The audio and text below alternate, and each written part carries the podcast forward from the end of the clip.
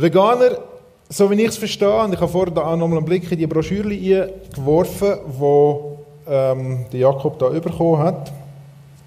Da steht ganz viel drin, ist sicher mega spannend und hat wahrscheinlich einiges Wahres dran. Ähm, die haben eigentlich immer drei Anliegen. Gesundheit, Tierschutz, Umweltschutz. Ich habe jetzt die, ähm, die Welternährungssituation zusammen mit dem Umweltschutz sozusagen für mich genommen, der Klimawandel. Aber es sind immer, es sind immer die drei Anliegen, die eigentlich von, von allen, wenn ihr auf swissweg.ch oder vegan.ch geht, die Webseiten, Swissweg ist viel besser gestaltet und übersichtlicher, vegan.ch, das, was die da machen, äh, die, die, die, die zuständig sind für das, ähm, ist nicht ganz so übersichtlich, man kommt nicht so gut raus. Ähm, aber grundsätzlich geht es immer um die Anliegen. Gesundheitswohl vom Mensch, Tierschutz, Wohl vom Tier und Umweltschutz, das Wohl von unserem Planet. Das sind die drei Anliegen, wo Menschen, die sich für einen veganen Lebensstil entscheiden, wo, wo sie prägen. Übrigens für euch ähm, vielleicht noch wichtig zum Wissen: Heute Abend fangen wir an mit Inputs aufnehmen. Ähm, das heißt, wir werden einen Podcast machen, ist mir jetzt gerade noch eingefallen. Einfach, dass ihr es wisst, ähm, in Zukunft müsst ihr es nicht mehr selber auf euren Handys aufnehmen. Macht es heute Abend vielleicht gleich noch, wenn ihr es haben wollt, und jemandem weitergeben, weil das ist jetzt der erste Testlauf. Okay, zurück zu der Gesundheit, dem Tierschutz und dem Umweltschutz.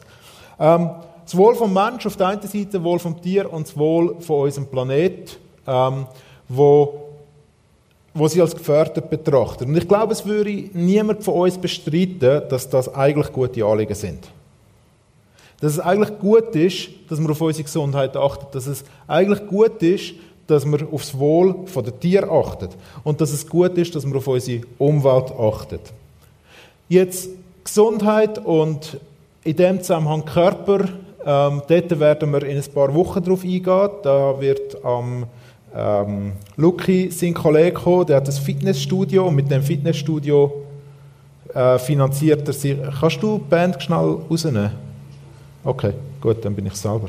Ähm, Gesundheit, dort wird eben der Kollege von Luki kommen und der hat das Fitnessstudio und mit dem will er sich seine Missionsarbeit jetzt dann finanzieren, irgendwie so. Ähm, der betreibt das, der wird über Körper und Fitness und all diese Sachen reden.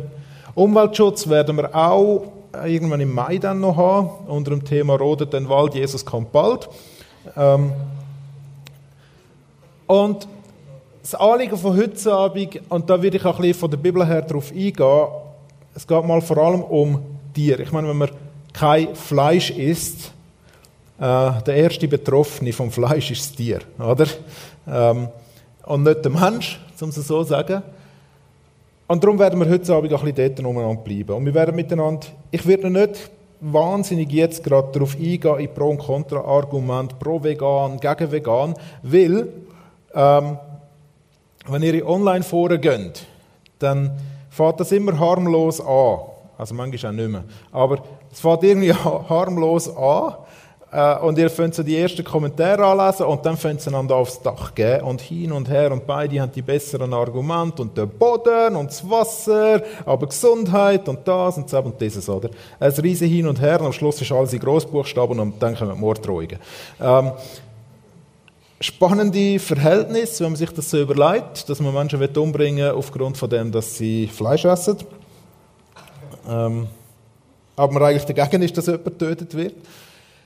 Gut, ähm, gehen wir in die Bibel rein und schauen uns dort mal an, was sagt eigentlich die Bibel über das, was Gott mit Tier gemacht hat und was unser Verhältnis zum Tier soll sein. Und wir fangen an am Anfang. 1. Mose 1, Vers 18, hm, glaube ich. Ich habe es vergessen aufzuschreiben da. Und Gott sprach, es wimmle das Wasser von lebendigem Getier und Vögel sollen fliegen auf Erden und unter der Feste des Himmels. Und Gott schuf große Walfische und alles Getier, das da lebt und webt. Ich hätte mal ein Tier gesehen, das so einen Webstuhl hat. Ähm, davon ähm, das Wasser wimmelt, ein jedes nach seiner Art und alle gefiederten Vögel, einen jeden, jeden nach seiner Art. Und Gott sah, dass es gut war. Und Gott segnete sie und sprach, ähm, Seid fruchtbar und mehret euch und erfüllet das Wasser im Meer und die Vögel sollen sich mehren auf Erden. Da war das Abend und Morgen der fünfte Tag. Und Gott sprach, die Erde bringe hervor lebendiges Getier, ein jedes nach seiner Art, Vieh, Gewürm und Tiere des Feldes, ein jedes nach seiner Art, und es geschah so. Und Gott machte die Tiere des Feldes, ein jedes nach seiner Art, und das Vieh nach seiner Art, und alles Gewürm des Erdbodens nach seiner Art. Und Gott sah, dass es gut war. Und Gott sprach, lasst uns Menschen machen, ein Bild, das uns gleich sei, die da herrschen über die Fische im Meer und über die Vögel unter dem Himmel und über das Vieh und über alle Tiere des Feldes und über alles Gewürm, das auf Erden kriecht. Also, eine Geschichte, die bringen wir immer wieder, weil im Zusammenhang mit diesen ethischen Themen äh, muss immer wieder auf das zurückgehen. Als Christen gehen wir immer auf die Schöpfungsgeschichte zurück, Schöpfungsgeschichte zurück und Nicht-Christen, die gehen ständig auf die Höhlenbewohner zurück. Vielleicht ist euch das auch schon mal aufgefallen, dass egal was das irgendjemand begründen will, entweder macht es mit der Schöpfungsgeschichte oder er macht es mit Sammler und Jäger. Ähm, ja, wir haben halt die Zehen noch so, weil wir beim, beim Jagen haben müssen irgendwie auf den Mammut aufklettern oder weiß ich was, oder? Ähm, darum haben wir das. Ähm, und wir sagen, nein, wir haben die Sachen, weil Gott uns so gemacht hat. Wir haben das, weil Gott uns gemacht hat als Menschen, wo, wo leben können. Und wir haben unsere Umgebung, weil die Gott ebenfalls gemacht hat. Und wir können feststellen, es gibt wie drei Kategorien. Die erste Kategorie ist das ganze Pflanzliche, oder, das geschaffen wird. Dann die ganzen Tiere und dann zum Schluss der Mensch. Und wenn wir aus dem Schöpfungs Schöpfungsbericht aus auch wissen, ist der Mensch sozusagen König von der Schöpfung. Der, der Gott zu seinem eigenen Ebenbild macht. Und ihm, uns, vertraut er seine Schöpfung an. Uns vertraut er an über Fisch im Meer, über Vögel unter dem Himmel, über das Vieh und alle Tiere vom Feld und über alles Gewürm, das äh, auf Erde kriecht, sollen wir herrschen. Respektive, wir würden es vielleicht heute mehr, weniger als herrschen formulieren, weil herrschen ziemlich stark tönt. Wir würden denen sagen, ähm, er vertraut es uns an, dass wir die Schöpfung bewahren und gut für sie sorgen. Herrscher ist im Zusammenhang von der Bibel, mindestens vor dem Sündenfall und nach Jesus, immer das Verständnis vom Dienen. Herrschen ist nie unterdrücken, sondern immer herrschen von unten. Herrschen von dort her, dass anderen dient wird. Und so wird Gott das verstanden haben. Wichtig in dem Sinne, Gott hat die Tier gemacht. Und Gott gibt Tier das Leben. Und Leben hat bei Gott einen extrem hohen Stellenwert. Und er gibt ihnen ähm, Leben und Wert. Wir merken das auch, wenn wir in verschiedenen, ich habe da ein paar rausgegriffen, ein paar Stellen. Der Gerechte erbarmt sich seines Viehs, aber das Herz der Gottlosen ist unbarmherzig. Sprüch 12, Vers 10. Oder Herr, du hilfst Menschen und Tieren. Da wird der Mensch zusammen mit dem Tier genommen. Oder dann gibt es eine Stelle im 1. Mose 49, wo es heißt, meine Seele komme nicht in ihren Rat und mein Herz sei nicht in ihrer Versammlung.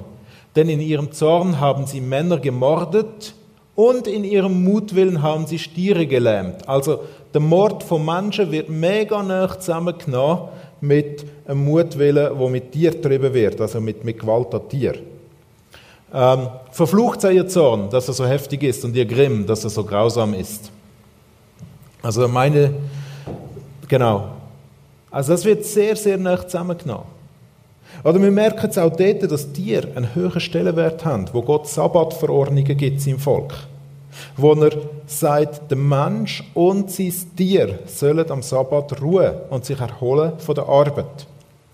Damit ist auch schon mit impliziert, dass Tiere auch arbeiten, ähm, dass Tiere auch Aufgaben haben in dem Sinn, ähm, dass sie in dem, dass sie einem Mensch anvertraut sind, auch eine Wirkung entfalten sollen. Und das ist mal so ein paar von vielen Stellen. Im Neuen Testament könnte man auch Jesus zitieren, wo er sagt, äh, Gott schauen, dass kein Spatz vom Himmel fällt, der nicht runterfallen soll. Oder? Wie viel mehr sorgt er dann für euch? Auch dort wird die Hierarchie wieder erklärt. Oder? Und das wird dann auch klar, wenn wir heranschauen, am Anfang der Welt. Was hat denn Gott einem Menschen zu essen gegeben? Was hat er dem Tier zum Essen vorgesehen? Und Gott schuf den Menschen zu seinem Bilde, zum Bilde Gottes schuf er ihn. Und er schuf sie als Mann und Weib. Und Gott segnete sie und sprach zu ihnen, Seid fruchtbar und mehret euch und füllet die Erde und macht sie euch untertan und herrscht über die Fische im Meer und über die Vögel unter dem Himmel und über das Vieh und über alles Getier, das auf Erden kriecht. Und Gott sprach, sehet da, ich habe euch gegeben alle Pflanzen, die Samen bringen auf der ganzen Erde und alle Bäume mit Früchten, die Samen bringen zu eurer Speise. Aber allen Tieren auf Erden und allen Vögeln unter dem Himmel und allem Gewürm, das auf Erden lebt, habe ich alles grüne Kraut zur Nahrung gegeben und es geschah so. Also Gott definiert am Anfang von der Schöpfung, was er für den Mensch vorgesehen hat und was er für Tier vorgesehen hat. Und interessant ist, dass weder der Mensch noch das Tier etwas anderes als Kernli und Blättli bekommt. Am Anfang, wo Gott die Welt gemacht hat, hat es kein Töten gegeben, weder vom Mensch noch von Tier. Und im Jesaja wird unsere Vision beschrieben von der kommenden Welt. Da werden die Wölfe bei den Lämmern wohnen und die Panther bei den Böcken lagern. Ein kleiner Knabe wird Kälber und junge Löwen und Mastvieh miteinander treiben. Okay, wie cool ist das, dass sozusagen Leute ähm, zu sozusagen Herdentier werden, wo äh, mit, mit der Rinder zusammen da irgendwie unterwegs sind. Kühe und Bären werden zusammen weiden, dass ihre Jungen beieinander liegen und Löwen werden Stroh fressen wie die Rinder. Die Vorstellung, oder? So, auch dann, und wenn wir in die Offenbarung 21 anschauen, das heißt, es wird keinen Tod mehr geben. Auch in der neuen Welt wird Töten kein Thema mehr sein. Und zwar sowohl vom Mensch wie auch vom Tier. Jetzt, was interessant ist an dieser Stelle, ist eben genau der Satz, ein kleiner Knabe wird Kälber und junge Löwen und Mastvieh miteinander treiben. Warum zum Geier braucht es Mastvieh? Also, vielleicht kann man sich das dann mal noch überlegen, vielleicht ist das auf dem Luther seine Übersetzung, da habe ich mich jetzt nicht weiter darum da. Interessant ist aber auch dort noch, der kleine Bub oder der Mensch, der immer noch Herrschaft über Tier hat. Jetzt, äh, man kann in dieser Stelle natürlich immer auch zu viel interpretieren. Jetzt gibt es Leute, die sagen, also, am Anfang, sagen wir mal, vegane Ernährung, am Schluss Minimum vegetarisch. Das heißt, wenn Jesus gekommen ist, zum wiederherzustellen, was am Anfang war, müssten Christen auf Fleisch verzichten. Weil Jesus will, dass alles wieder so hergestellt wird, wie es am Anfang ist. Und mit dem Argument habe ich Mühe. Mit dem Argument habe ich ziemlich viel Mühe, weil keiner von denen, der das sagt, läuft nackt umeinander. Oder? Niemand von denen rennt Vödel Blut durch die Weltgeschichte durch. Oder? Die haben alle zusammen Kleider an. Das ist ein Punkt. Es gibt noch mehrere. Aber das Argument ist inkonsequent. Das zweite Argument ist das, dass uns die neue Erde nicht exakt gleich beschrieben wird wie die erste Erde. Oder? Also, wie, wie die erste Schöpfung. Die neue Schöpfung wird wieder Frieden bringen. Es wird kein Töten mehr geben. Aber wie das, das ganz genau aussieht, ist schwierig zum Rückschliessen. Einfach so. Und du kannst nicht einfach sagen, okay, im Himmel sind auch wieder alle zusammen Blut, oder? Das heißt, er hat immer von langen weißen Gewändern und so, oder? Also, auch Kleider haben sich entwickelt. Im Garten Eden hast du keine Häuser. In der neuen Stadt, in der neuen Schöpfung werden Häuser da sein. Also, du hast eine Entwicklung von der Schöpfung der Welt dorthin, wo sich die Welt eines Tages wird Herr verwandeln durch Gottes Neuschöpfung. Also, das ist nicht einfach nur so, oh, am Anfang sind alle Blut und haben nur Kräutchen gegessen und darum müssen wir heute auch wieder Kräutchen essen. Und was ist mit dem Blut bitte? Ähm, logischerweise äh, könntet ihr dann sagen, ja, die klimatischen Bedingungen haben sich so verändert, dass das heute nicht mehr möglich ist, man würde ja verfrieren. Ja, und wahrscheinlich würden einige Kinder und schwangere Frauen ziemlich viele gesundheitliche Probleme haben, im Minimum, und alte Menschen, wenn sie sich nur noch von Kräutern und, und so Sachen ernähren. Oder? Das mal ein kurzer Klammer zu den gesundheitlichen Aspekten von dem Ganzen. Jetzt, in der Bibel hat es aber nicht dort aufgehört. In der Bibel ist die Geschichte ja so weitergegangen, dass Sünde in die Welt hineingekommen ist, das Böse hineingefunden hat. Und nachdem die Sintflut gekommen ist, hat Gott neue Regeln hineingegeben. Für die gefallene Welt. Furcht und Schrecken vor euch sei über allen Tieren auf Erden und über allen Vögeln unter dem Himmel, über allem, was auf dem Erdboden wimmelt. Das ist Gott, der zum Noah und seiner Familie redet. Und über allen Fischen im Meer, in eure Hände seien sie gegeben.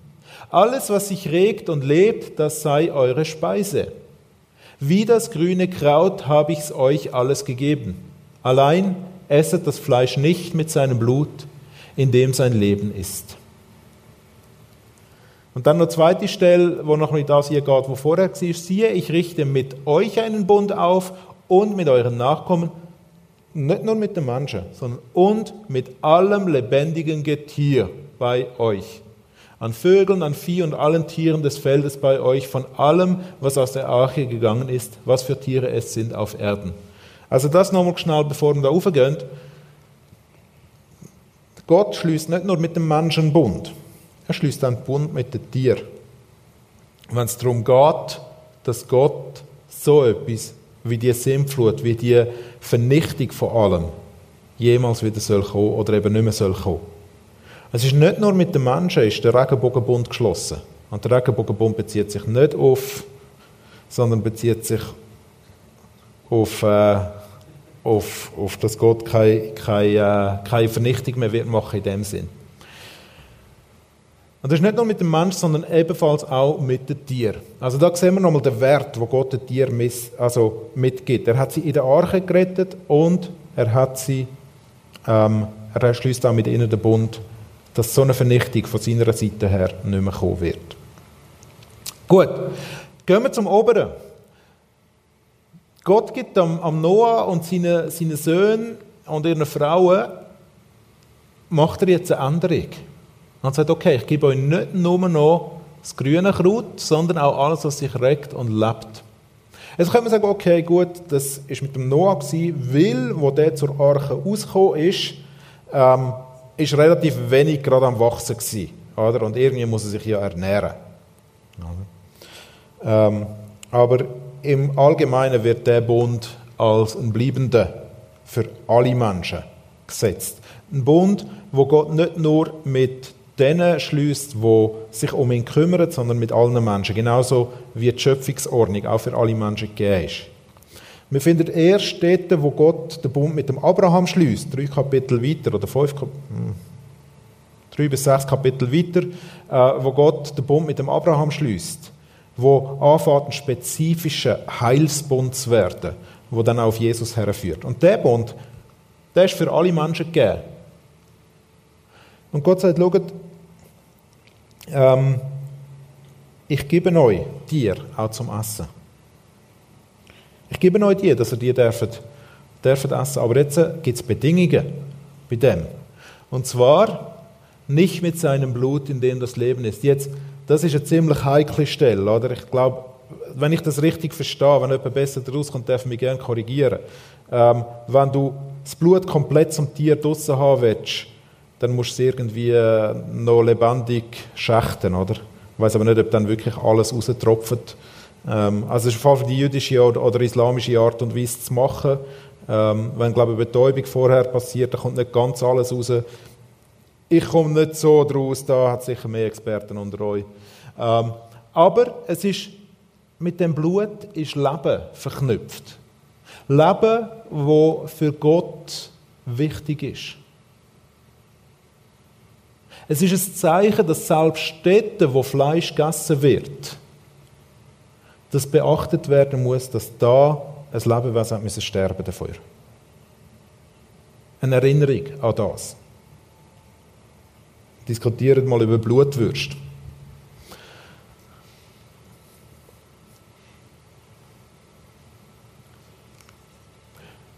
Also Gott es nach einer gewissen Weile zu. Es ist interessant, dass der Verzehr von Fleisch dort dazu kommt, wo Gott das am Mensch zugesteht, wo vorher die Sünde komplett überhand genommen hat. Und wo Gott nachher wie, man könnte vielleicht sagen, gewisse Notordnungen auch anfängt aufstellen. Dass er sagt, okay, ähm, in dieser Welt, die gefallen ist, muss der Mensch unter anderen Bedingungen leben, als eigentlich für ihn gedacht sind. Als das eigentlich für ihn gedacht haben. Jetzt, das ist alles im Alten Testament. Im Alten Testament geht es ja nachher sogar auch noch so weiter, dass dann die ganzen Opfertiere kommen. Oder? Jetzt, äh, wenn die Tiere geopfert werden, dann ähm, kann man natürlich nachher auch sagen, okay, äh, also Gott, wieso tust du jetzt selber noch Tiere töten? Das hat er schon ganz am Anfang gemacht. Er hat Adam und Eva mit Felle bekleidet. Ich nehme an, dass da dafür zwei Tiere ihr Leben haben müssen geben. Und vielleicht wird dann mit dem Moment auch ein bisschen mehr bewusst, dass das Opfer, wo in diesen Tieren gebracht worden ist, zur Sühnung von Sünde, nicht nur ein Opfer fürs Tier ist, sondern auch ein Opfer für Gott, wo dem Tier das Leben gegeben hat. Ein Opfer, wo, wo Gott eins von seinen Lebewesen hergibt, damit der Mensch weiter bestehen kann. Wo Gott eine gewisse Kategorie von Lebewesen gibt, dass du, wenn du in dieser Zeit gelebt hättest, weiter bestehen kannst. Der Wert, wo Gott dem menschlichen Leben dadurch gibt, im Kontext von dem Opferritus, den verstehe ich manchmal nicht mehr so ganz in unserer heutigen Welt. Aber wenn man überlegt, wie wertvoll auch Tiere für Gott sind, dann merken wir, welchen Wert es uns Menschen gibt. Und wir merken das natürlich dann auch in dem, dass er nicht nur Tier gibt, sondern schlussendlich in Jesus selber kommt und sich selber hergibt für uns.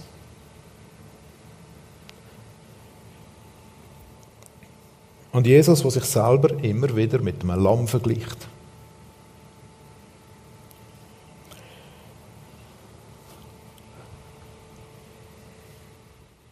Der Paulus schreibt im 1. Korinther auch etwas über das Essen und vor allem auch über das Essen von Fleisch. In den 90er Jahren ist das immer über das Hören von Musik ausgelegt, ausgelegt worden. Das war voll lustig. Ähm, aber wir haben es heute Abend mit Fleisch und Essen zu tun.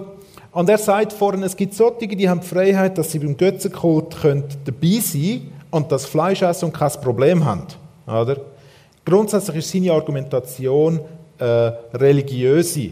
Eine, wo, es darum geht, mit was identifiziere ich mich, was lade ich an mich her. Oder?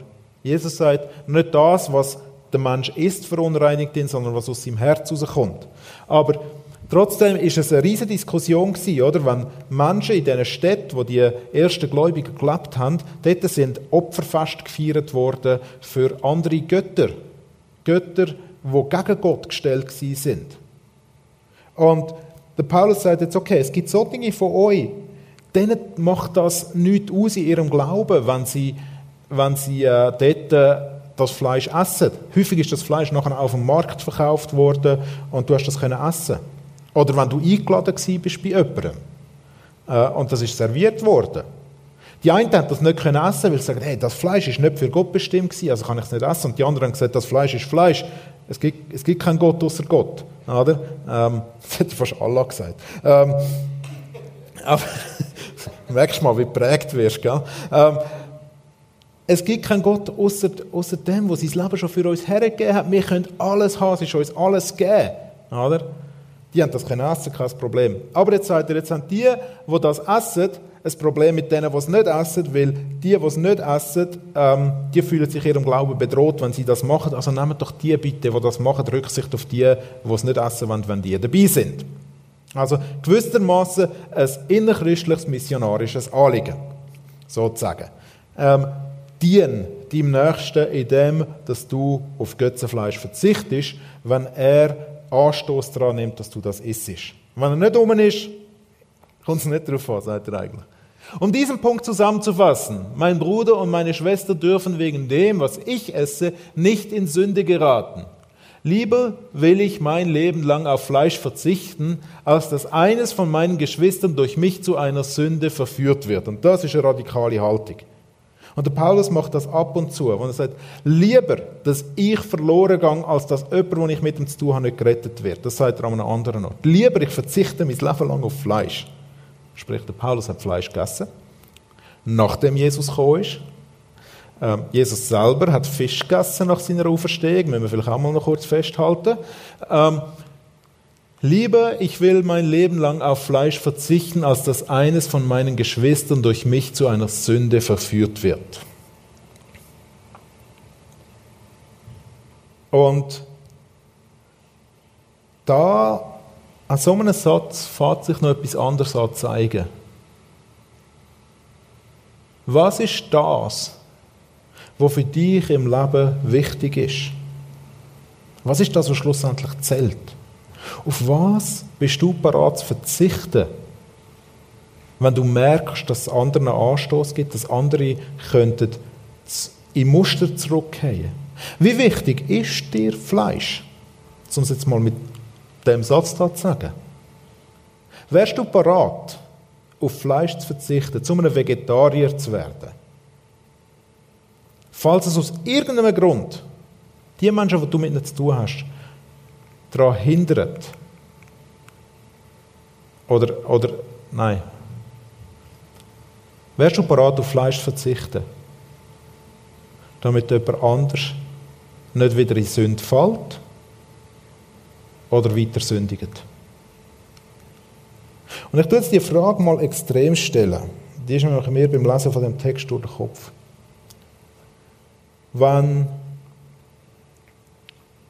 einer von deinen VIPs Veganer ist und du mit ihm oder ihr zusammen bist und ihr geht essen, würdest du, damit sie Jesus finden kann, wenn das dazu hilft, ich sage es jetzt noch bewusst so, würdest du auf Fleisch verzichten in dem Moment oder nicht? Oder sagst du einfach, hey, jeder so, wie es ihm geht?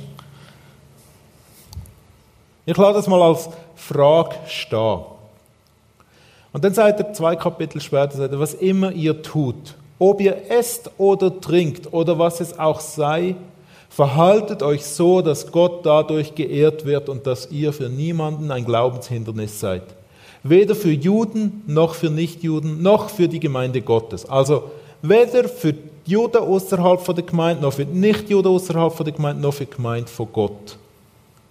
Und ich glaube, heute in einer Kultur, wo das Essen so einen massiven Stellenwert genießt, Essen genießt, äh, denke ich, dass der Satz vielleicht für den einen oder den anderen durchaus könnte zu einem Thema werden. Vielleicht nicht immer, vielleicht nicht konstant, aber vielleicht in gewissen Momenten was immer ihr tut, über Essen oder Trinken oder was es auch immer ist, aber Essen und Trinken ist heute ein das Thema, verhaltet euch so, dass niemand das Glaubenshindernis hat und zuerst noch, dass Gott geehrt wird durch das. Und da kommt eine andere Frage. Ich muss euch sagen, der Input hat in mir eine rechte Walze ausgelöst, selber über meinen Umgang mit meinem Essen. Ähm, das Essen, das ich zu mir nehme, wie ist das zustande gekommen? Wenn ich im Migro Poulet aus Brasilien kaufe, wie sind die Hühner gehalten worden? Ich frage jetzt eine Veganer Frage. Wenn ich Eier esse und weiß, dass im Zusammenhang mit der Eierproduktion gewisse Rassen von Hühnern gezüchtet werden, die spezialisiert sind darauf, viel Eier zu legen. Man aber von denen, wenn man sie züchtet, zuerst nur, also nicht unterscheiden, ob man jetzt nur Weibli züchtet oder auch Männli. Und man weiß, dass alle männlichen Bibeli am Tag vom Schlüpfen, sobald sie identifiziert sind als Männli, vergast oder geschreddert werden. Was für Eier essen wir? Ehrt das Gott? Ist das ein Verhalten, ist das ein Verhalten, wo wir, wenn wir essen, ehren wir damit Gott oder nicht, wenn Gott den Tier Wert gegeben hat und sie uns anvertraut hat, dass wir gut für sie schauen?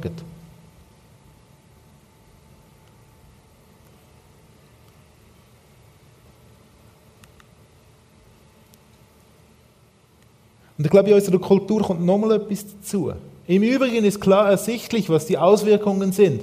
Wenn man sich von, der eigenen Natur beherrschen lässt, übrigens sagt Paulus da von seinem Fleisch, äh, von Sarx steht da im Griechischen, das ist Fleisch.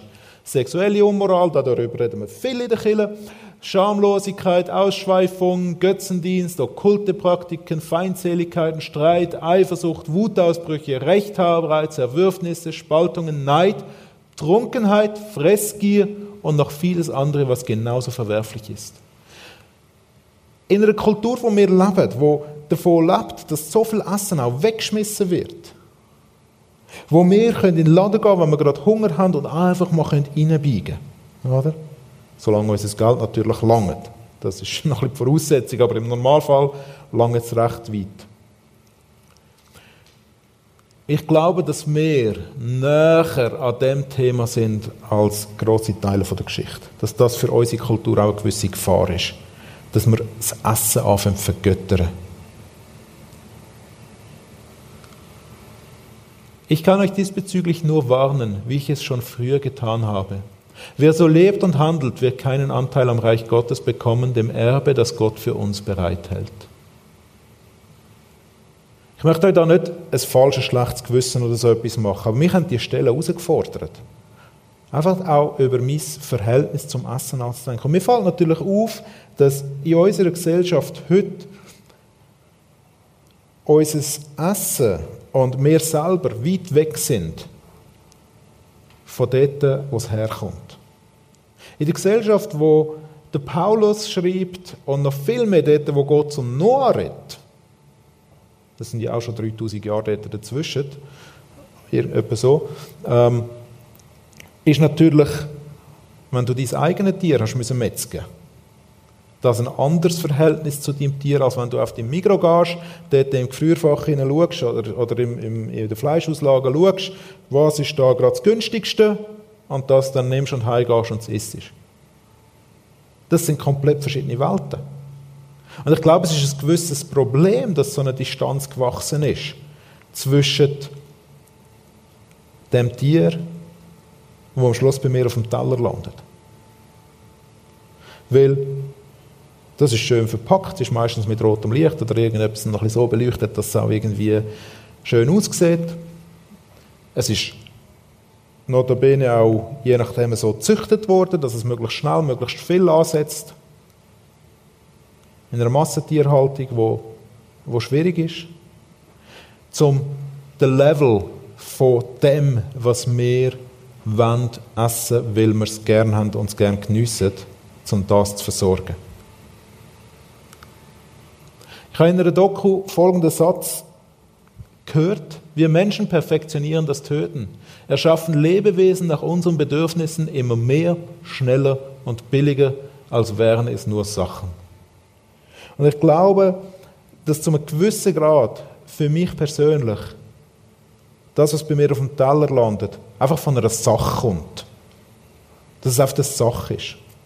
Interessant ist, dass wenn ich habe das heute Nachmittag noch gelesen, wenn wir ein in die Philosophiegeschichte hineinschauen, dann haben Kant und andere, die haben Tiere als Maschine beschrieben.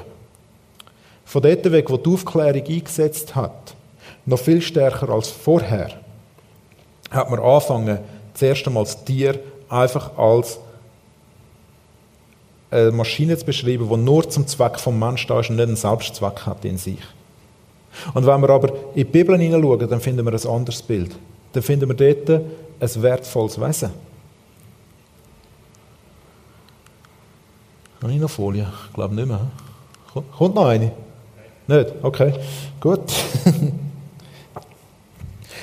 Und Ihr merkt, es ist, es ist ein Thema, das uns fordert. Ich habe den ganzen Aspekt von Umweltschutz und Gesundheit, wo für mich das kleinste Kriterium ist, wenn es ums Fleischessen geht. Habe ich jetzt noch nicht angesprochen. Umweltschutz kommen wir mal noch dazu. Aber ich glaube, wir sind herausgefordert als Christen. Ich glaube, dass die Bewegung von, von Planetenschützern und Grünzeugfressern und wie man den allen immer sagen will, ähm, den Leuten, die mein Essen Essen wegessen, ähm, ich glaube, dass wir ein bisschen vorsichtig sein müssen mit so Sprüchen, weil ich glaube, sie haben etwas aufdeckt, wo wir als Christen genauso dafür kämpfen sollten. Das Problem ist aber, sie denken, sie haben mit der, mit der richtigen Ernährung, und das geht genau ins Gleiche hinein, wie ähm, zu viel Essen geht aus zu wenig Essen oder nur noch sehr ausgesucht Essen, wo plötzlich zu einem Gott werden kann. Und vegan ist ja nicht einfach nur ein Ernährungsstil. Vegan ist Religion. Das Zeug da sieht exakt gleich aus wie Sachen, die wir verteilen. Wenn du diesen Leuten begegnest auf der Straße, die haben ja einen Missionseifer. Das finde ich nicht normal. Also, ich wünsche mir manchmal, ich hätte das für Jesus. Oder? Und dort merkt man irgendwo durch, man probiert, sagen, okay, es müssen alle vegan werden, damit ja kein Regenwald mehr geholzt wird, damit ja und und und und und, oder? Damit alle gesund sind und dass alle Tiere gerettet sind. Und sie vergessen einen riesen Beitrag von Information, dass sehr viele Tiere schon lange ausgestorben wären, wenn nicht der Mensch für sie gesorgt hätte, zum Beispiel. Ähm, sie vergessen diese Sachen weil sie sich in etwas hineinsteigern, wo ebenfalls genauso nicht gesund ist, wie der Teil über einfach Fleisch essen, ohne zu fragen, woher kommt es? Ohne sich um Tiere zu kümmern. Für mich selber, ich glaube, die, die mich kennen, wissen, dass ich gerne grilliere ähm, und dass ich gerne Fleisch esse. Aber es ist schon eine gewisse Herausforderung zu Wort und zu sagen, hey, ähm, was ist ich? Mit welcher Haltung ist ich? Und kann ich es mit dem, wie ich es esse, auch Gott ehren? Und vielleicht, und ich merke, ich bin nicht da und sage, Jesus wäre Veganer gewesen, wenn er heute leben würde. Also Veganer wäre meiner Meinung nach nicht gewesen, wenn er heute leben würde. Maximal Vegetarier. Äh, aber wahrscheinlich nicht mal das. Aber eigentlich wäre die Aufgabe, einen Weg zu finden und für den zu kämpfen, dass sowohl Tier wie auch Mensch können in einer, können zusammenleben können, der Mensch gut fürs Tier schaut und dass das Tier, das ich esse, auch sehe als etwas, wo Gott mir gibt. Ich kann dankbar sein dafür, im Wissen darum, dass es wahrscheinlich nicht aus einer sage jetzt mal, Bullenbrust-Massenhaltung rausgekommen ist. Und in der Schweiz, glaube ich, werden sehr, sehr viele Bestrebungen wahrgenommen. Ich glaube, wir haben da einen Vorteil in unserem Land, wo viele Richtlinien auch, auch probieren, das irgendwo in eine Balance zu bringen. Aber schlussendlich möchte ich nicht urteilen über jemanden, der sagt, ich ernähre mich vegetarisch oder vegan. Ich werde die Leute auch nicht auslachen, weil ich glaube, das ist ein Gewissen, das wo das, ähm, also ich will sie nicht auslachen, ja, und gleich gibt es ein paar gute Witze. Auch über Fleischesser habe ich gemerkt, als ich recherchiert habe. Ähm, aber ich glaube, es ist, es ist eine Entscheidung, die man für sich selber fällen muss. Aber ich glaube, der Weg ist nicht einfach ins eine oder andere Extrem gehen, sondern sich damit auseinandersetzen. Und wir haben die Möglichkeit, im Luxus, wo wir leben, das eben genau machen zu können. Das hat mich auch herausgefordert, Vielleicht noch mal das ein oder andere Gespräch, auch mit Leuten aus der Industrie selber ähm, zu suchen und einfach mal noch ein bisschen zu informieren, wie sie das sehen. Ähm, genau, mal schauen, so wie viel dass ich dann wirklich noch komme. Ja, ich schließe den Input ab ähm, mit einem Anliegen, fürs Wohl von Tieren zu sorgen, weil es sind Gottes Geschöpfe. Und mit dem Anliegen, trotzdem zwischendurch auch gut können, Fleisch zu essen, zu dürfen, zu geniessen. Ähm, und nicht über die Wellen zu urteilen, die es nicht machen. Ich hoffe auch, der Input hat euch gewisse Gedankenanstöße gegeben, ohne euch zu sagen, was ihr jetzt machen müsst. Und ich bete noch. Jesus, ich danke dir, dass du gekommen bist, um wiederherzustellen, was kaputt gegangen ist zwischen dir und uns. Und ich danke dir, dass darin auch oft unsere alltäglichen Bedürfnisse enthalten sind. Also wir leben in einer Welt, die gefallen ist, die nicht dem entspricht, wie du sie geschaffen hast. Und wo wir irgendwie damit Schlag kommen Und manchmal haben wir das Gefühl, egal was wir machen, wir machen etwas falsch. Wir können gar nicht so leben, wie du denkst. Und so bitten wir dich einfach, dass du jedem von uns seinen Weg zeigst, äh, gerade auch im Umgang mit unserem Essen. Dass wir dürfen erkennen, ähm, wo, wo der Weg für uns entlang geht. Bitte dich, dass du an jedem von uns wirkst, dass unser Leben auch gerade auf unserem Teller dich verherrlicht. Amen.